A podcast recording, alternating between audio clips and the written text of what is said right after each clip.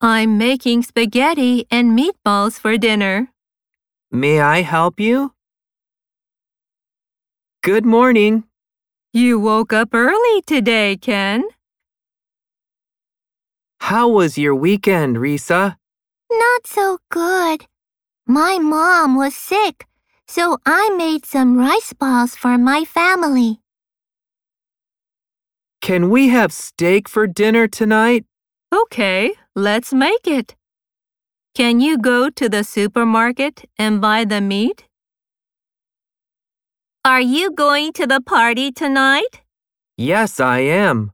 Are you, Maria?